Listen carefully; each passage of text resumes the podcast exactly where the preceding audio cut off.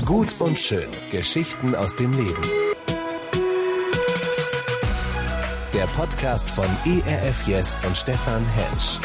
ERF Yes. Hallo und herzlich willkommen zu einer neuen Folge in unserem Podcast Gut und Schön. Im Rahmen einer Untersuchung über Schwerelosigkeit wurden ein paar Hummeln mit in den Weltraum genommen. Ähnlich wie bei Menschen glitten sie mit großer Leichtigkeit durch das Raumschiff. Sie brauchten noch nicht mal ihre Flügel benutzen. Es sah aus, als würden sie im schwerelosen Raum ohne Anstrengung und Widerstände regelrecht aufblühen. Aber nach drei Tagen waren alle Hummeln tot. Das Ergebnis von diesem Experiment wurde mit folgenden Worten zusammengefasst. Sie genossen die Reise, aber sie haben sie nicht überlebt. Hummeln sind nicht dazu geschaffen, durchs Leben zu schweben, ohne ihre Flügel zu gebrauchen, weil sie keinen Luftwiderstand überwinden müssen. Ebenso wenig sind wir Menschen dazu gemacht, durchs Leben zu schweben, auf Rosen gebettet zu sein, ohne jemals unsere Glaubensflügel zu benutzen. In Römer 5, Vers 3 sagt Paulus einmal, denn wir wissen, dass Not uns lehrt, durchzuhalten. Und wer gelernt hat, durchzuhalten, ist bewährt. Und bewährt zu sein, festigt die Hoffnung. Und in unserer Hoffnung werden wir nicht enttäuscht. Der Titel für diesen Podcast äh, lautet heute Wachsen durch Widerstände. Und das ist genau das, was hier in Römer 5, Vers 3 bis 5 ausgedrückt wird. Wir wachsen durch Widerstände und es ist so eine Vier-Schritte-Strategie. Der erste Punkt, der hier in diesem Vers beleuchtet ist, heißt Nöte erkennen. Man erkennt eine Not, man benennt diese Not, man dann spricht diese Not an, man macht nicht die Augen zu und ist irgendwie blind oder mit einer rosaroten Brille ähm, gekleidet, um die Sachen nicht zu sehen, sondern Nöte erkennen ist die erste Voraussetzung. Das zweite ist durchhalten. Du kommst in einen Modus, wo du dich fragst, wie lange dauert das noch? Wie lange muss ich noch durchhalten? Und dann folgt das Bewähren als das dritte. Und nach dem Bewähren entsteht in dir eine neue Hoffnung.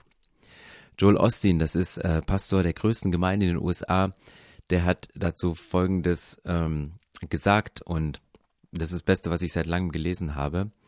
Er schreibt, Gott lässt auch zu, dass sie manchmal in unangenehme Situationen geraten, um bestimmte Charakterschwächen auszumerzen.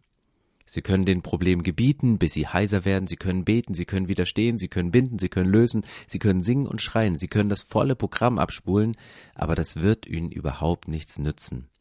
Gott ist mehr daran interessiert, sie zu verändern, als ihre Umstände.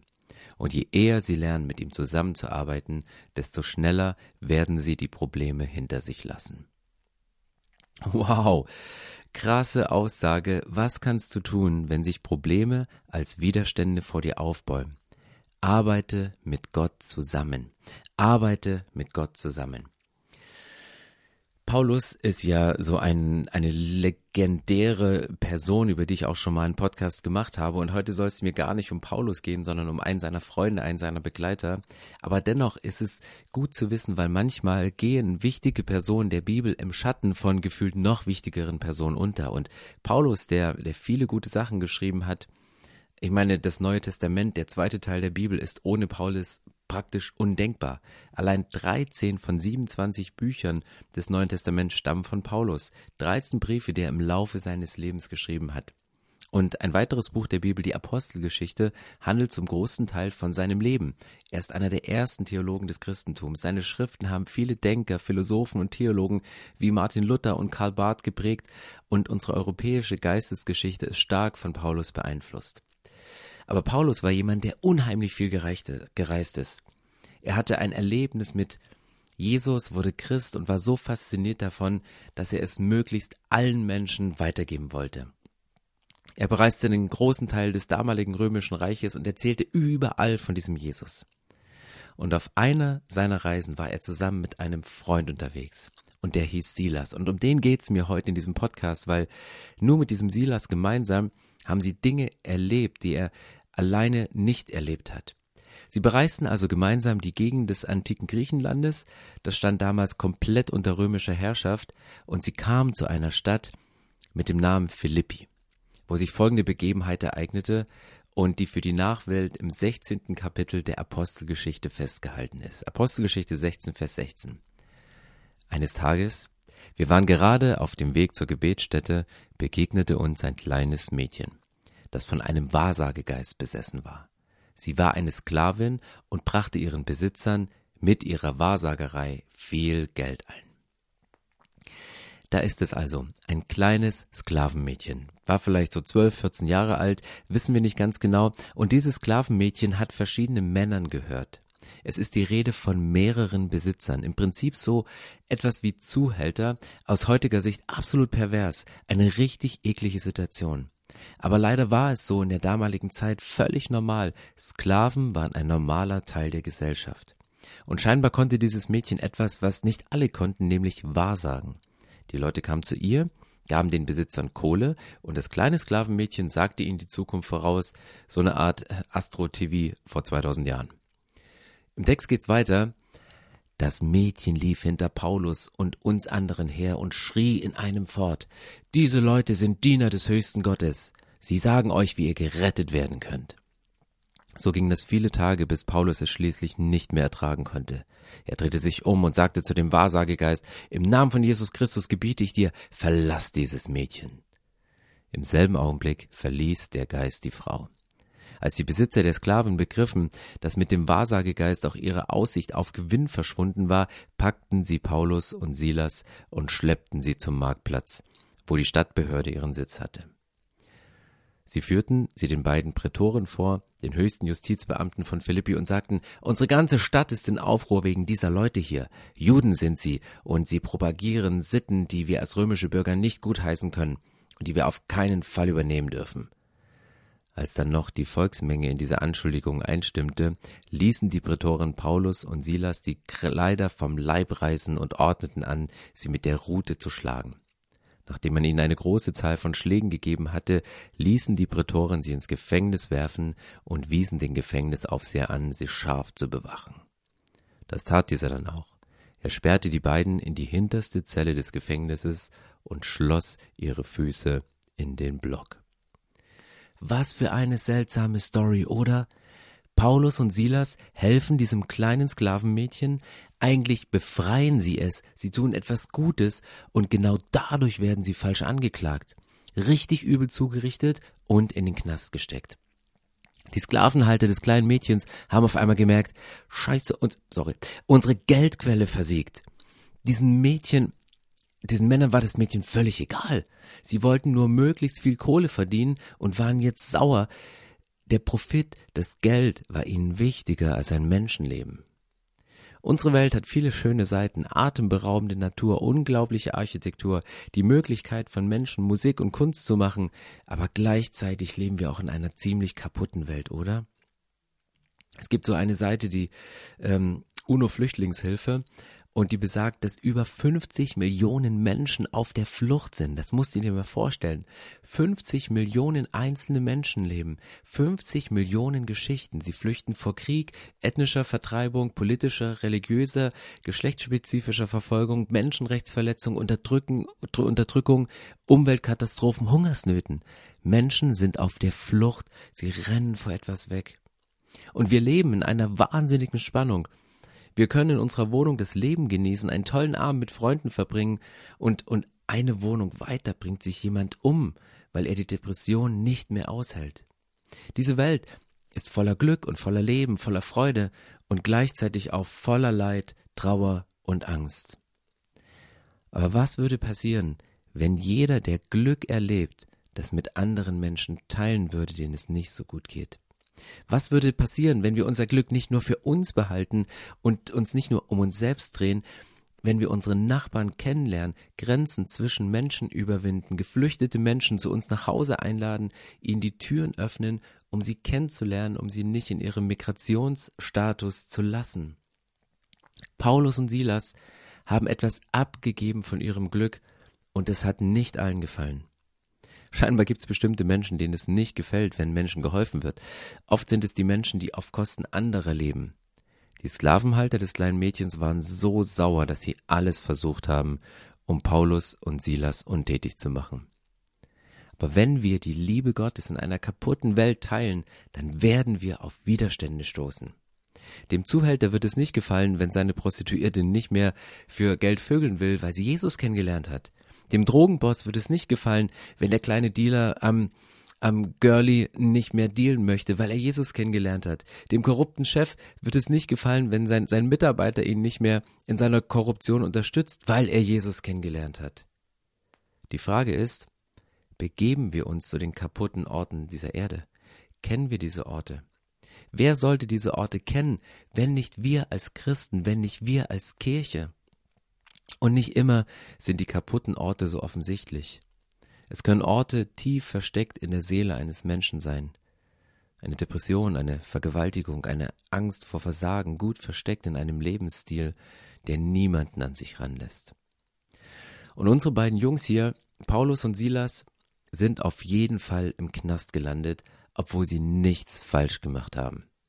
Und dieser Knast war nicht so komfortabel und aufgeräumt, wie wir es vielleicht von heute kennen, Ihnen wurden die Kleider vom Leib gerissen, sie wurden mit einer Rute geschlagen, im Text steht eine große Zahl von Schlägen, und sie kamen in die hinterste Zelle.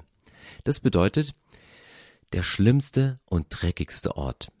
Eigentlich war es meistens nur ein großes dunkles Loch, das sich in einem Felsen befand.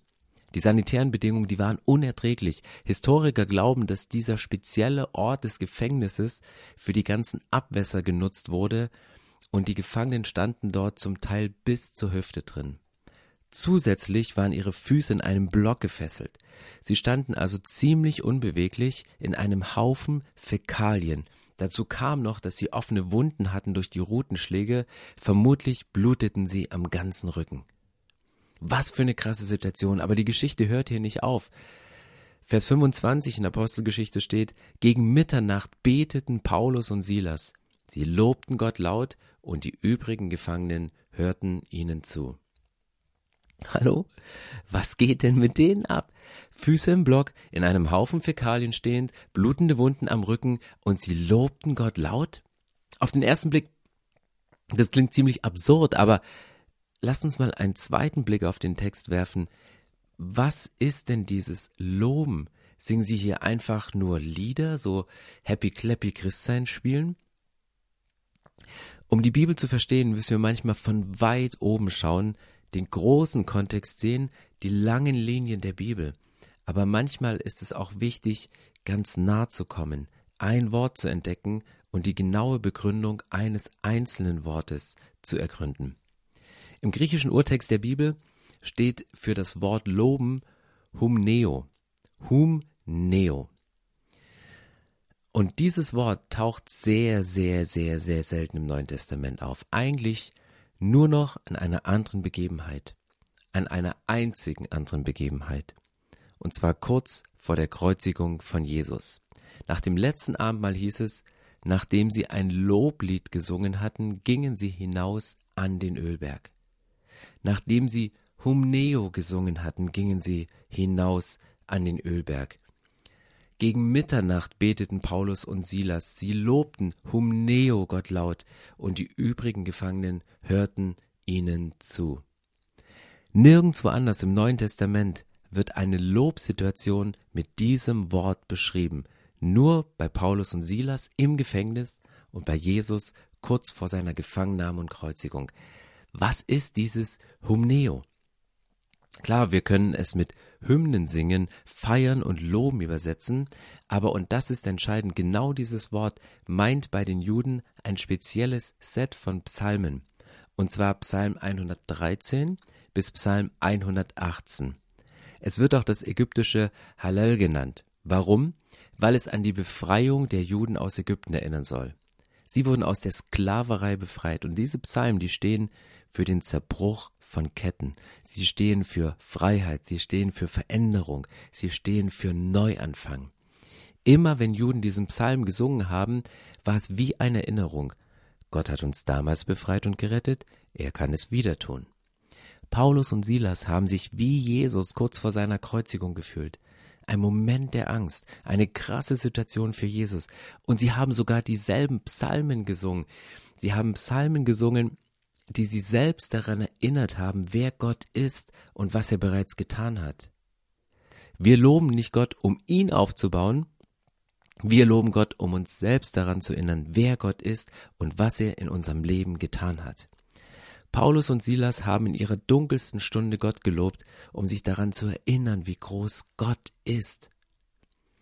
Ich lese ein paar Auszüge aus Psalm 113 bis 118. Wer hoffnungslos im Elend sitzt, den holt er heraus. Wer erniedrigt wurde, den bringt er wieder zu Ehren. Der Herr denkt an uns und wird uns segnen.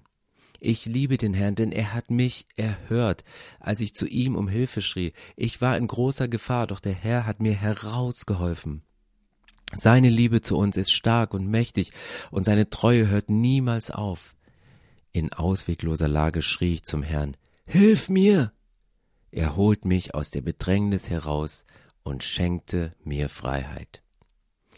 Loben ist nicht in erster Linie Gesang oder Gebet. Loben ist ein Lebensstil. Loben ist eine Lebensentscheidung und daraus folgt Gesang und daraus folgt Gebet.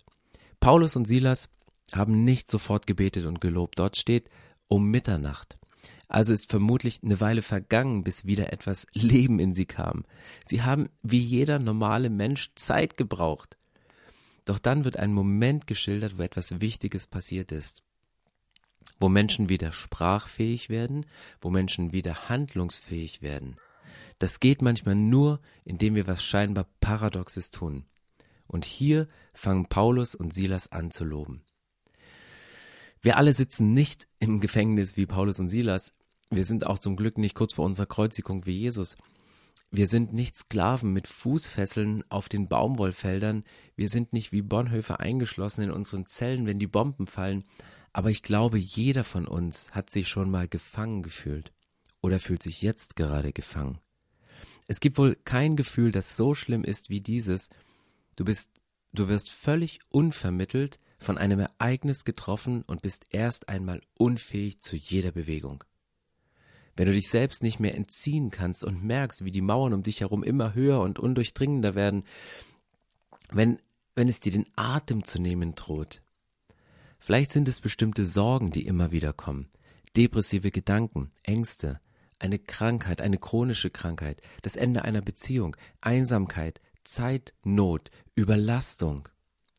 Dieser Gott, von dem die Bibel berichtet, der in Jesus Mensch würde, kann dir einen Perspektivwechsel geben. Lob ist ein Moment der eigenen Kleinheit, der ich nur die Größe Gottes entgegenhalten kann. Es gehört zur Charakteristik des Christentums mit der Möglichkeit der radikalen Verwandlung der Verhältnisse zu rechnen. Vom Dunkeln ins Licht zu kommen oder vom Tod zum Leben. Ein Ende ist immer ein neuer Anfang. Du kannst dir nicht immer deine Situation aussuchen, aber du kannst deine Reaktion wählen. Und ich gebe zu, das ist nicht immer einfach. Nicht immer schaffen wir es von jetzt auf gleich die richtige Reaktion zu wählen. Auch Paulus und Silas, die haben bis Mitternacht gebraucht. Doch bei beiden passiert jetzt etwas, damit haben sie vermutlich nicht ernsthaft gerechnet. Plötzlich bebte die Erde so heftig, dass das Gebäude bis in seine Grundmauern erschüttert wurde. Im selben Augenblick sprangen sämtliche Türen auf und die Ketten aller Gefangenen fielen zu Boden. Erdbeben kommen an den Küsten des Mittelmeeres häufiger vor. Es ist also nichts Ungewöhnliches in dieser Region und wir können meinen, okay, was für ein Zufall. Wir können aber auch sagen, wow, Gott greift ein und er hört die beiden. Der Aufseher fuhr aus dem Schlaf hoch, und als er die Türen des Gefängnisses offen stehen sah, zog er sein Schwert und wollte sich töten, denn er dachte, die Gefangenen seien entflohen. Er war verantwortlich für die Gefangenen, und wenn diese flüchteten, hieß es im römischen Reich Folter. Und meistens war es auch dein eigener Tod. Er wollte dem also zuvorkommen und sich lieber gleich umbringen. Doch Paulus rief, so laut er konnte, Tu dir nichts an, wir sind alle noch hier. Da ließ der Aufseher die Fackeln bringen und stürzte in das Gefängnis und warf sich zitternd vor Paulus und Silas zu Boden.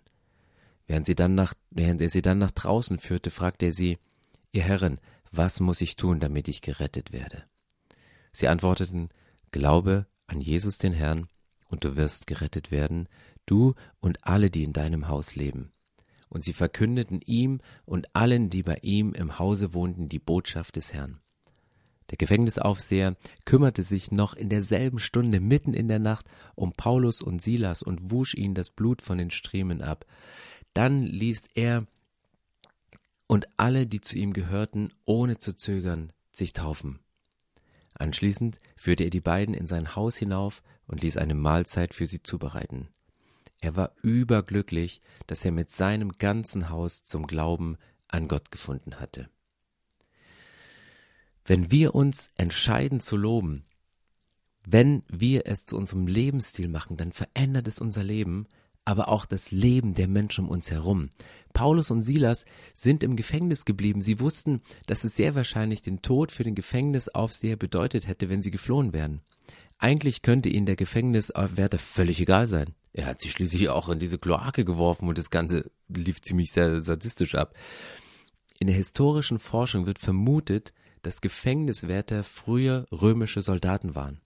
Und der typische römische Soldat war ziemlich brutal und gefühlslos. In der Regel hat er Menschen getötet und so einige Grausamkeiten angezettelt oder zumindest miterlebt. Aber Paulus und Silas zeigen Mitgefühl. Wenn wir loben, bekommen wir Liebe und Mitgefühl für unsere Feinde. Wir können das Böse mit dem Guten überwinden. Erst hatte der Gefängniswärter das Leben von Paulus und Silas in seiner Hand und nun haben sie sein Leben in ihrer Hand. Warum die anderen Gefangenen geblieben sind, das weiß ich nicht, aber vielleicht waren sie einfach auch so beeindruckt von dieser Situation und einfach sprachlos in dem Moment. Der Gefängniswärter ist auf jeden Fall auch sprachlos und von dieser Situation völlig überwältigt. Er weiß, dass trotz dem Verbleiben der Gefangenen es am nächsten Tag ziemlich viel Stress geben würde. Es war ein Chaos, für das er unter Umständen verantwortlich gemacht werden konnte. Und so fragte er, Ihr Herren, was muss ich tun, damit ich gerettet werde? Eigentlich sagte er damit, ey Leute, könnt ihr mir sagen, wie ich aus dieser bescheidenen Situation wieder rauskomme? Morgen kommen meine Vorgesetzten und ich weiß nicht weiter. Und das ist ein sehr wichtiger Punkt, denn Rettung ist in der Bibel nie etwas rein Geistliches. Jesus geht es nicht nur um ein abstraktes Leben nach dem Tod, es geht ihm um deine konkrete Situation. Es geht um dein Heute. Es geht um deinen nächsten Morgen. Er hat Interesse an deinem aktuellen Leben. Im griechischen Urtext der Bibel steht hier für das Wort retten sozo. Ihr Herren, was muss ich tun, um sozo gerettet zu werden?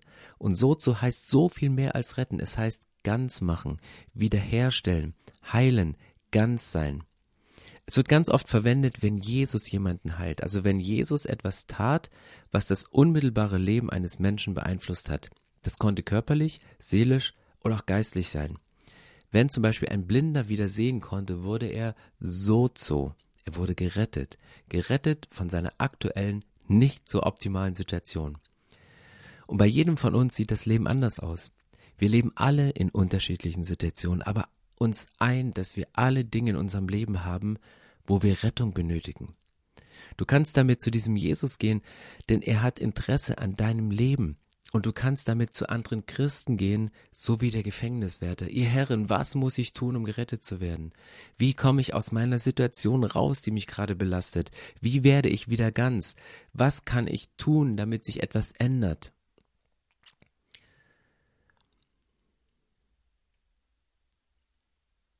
Und deswegen braucht es eine Veränderung. Und deswegen braucht es Veränderung und diese doppelte Befreiung von der Situation und Rettung von dem großen Ganzen. Für mich gibt es so drei Arten von Gefängnis. Das erste Gefängnis ist die Angst, den eigenen Vorteil zu verlieren. Wie es der Gefängniswärter hatte. Er hatte gewisse Vorteile. Aber diese Angst war da, seinen Vorteil zu verlieren. Die zweite Angst ist die Angst vor Kontrollverlust. Die Angst vor Kontrollverlust zu sagen, ich habe die Fäden nicht mehr in der Hand, ich kann nicht mehr an den Ketten ziehen und die Gefangenen für mich haben, sondern ich, ich verliere die Kontrolle und es ist die Angst, Fehler zu machen und die Angst vor den Konsequenzen, bestraft zu werden für die Fehler. Und deswegen braucht es eine doppelte Befreiung. Es braucht die menschliche Befreiung aus den Situationen, es braucht aber auch die göttliche Befreiung, die hier in der Geschichte durch dieses übernatürliche Ereignis, durch das Erdbeben entstanden ist. Ich war im Ausland unterwegs und habe Menschen getroffen, die in einem, ähm, in einem Arbeitslager unter Tage gearbeitet haben, unter Gefangenschaftsverhältnissen. Und irgendwann war die Zeit der Gefangenschaft vorbei und die Menschen wurden befreit.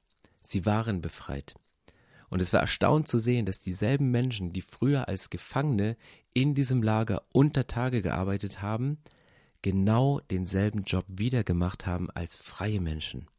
Sie waren äußerlich befreit, sie waren nicht mehr unter dem Zwang, aber weil es über Jahre eine ihrer Gewohnheiten war, weil sie über Jahre in diesen Strukturen gearbeitet haben, haben sie diese Gewohnheit fortgeführt und haben danach freiwillig denselben Job gemacht, den sie früher unter Zwang als Gefangene getan haben. Und das zeigt, dass wir Menschen, wenn wir in gewissen Bindungen und in gewissen Routinen drin sind, nur super, super schwer reinkommen. Deswegen braucht es die menschliche Befreiung und es braucht die göttliche innere Befreiung. Der Gefängniswärter in unserer Geschichte, der war römischer Staatsbürger brutal von seinem Hintergrund, Rechenschaft schuldig gegenüber diesem Staat. Und was passiert in dem Moment, wo er sein Leben diesem lebendigen Gott gibt, durch das Zeugnis von diesen beiden Männern Silas und Paulus? Er wurde vom römischen Staatsbürger zum himmlischen Staatsbürger. Und es gab ihm eine völlig neue Identität, es gab ihm eine völlig neue Autorität, weil er wusste, ich bin nicht mehr meinem Oberbefehlshaber Rechenschaft schuldig, sondern meinem Gott im Himmel und der lebt auf einer absolut anderen Ebene. Er wurde vom römischen Staatsbürger zum himmlischen Staatsbürger. Und das gibt ihm ein Selbstbewusstsein, um in der Situation zu bestehen. Was können wir lernen von diesem Text und dem Thema Wachsen durch Widerstände? Man wächst durch Widerstände, wenn man das Wirken Gottes darin erkennt. Paulus und Silas, die werden zuerst von ihrer Angst befreit Danach werden sie von den negativen Umständen befreit. Und der Kerkermeister wird gerettet von seiner Schuld und sein ganzes Haus folgt ihm und es passiert eine grundlegende Änderung.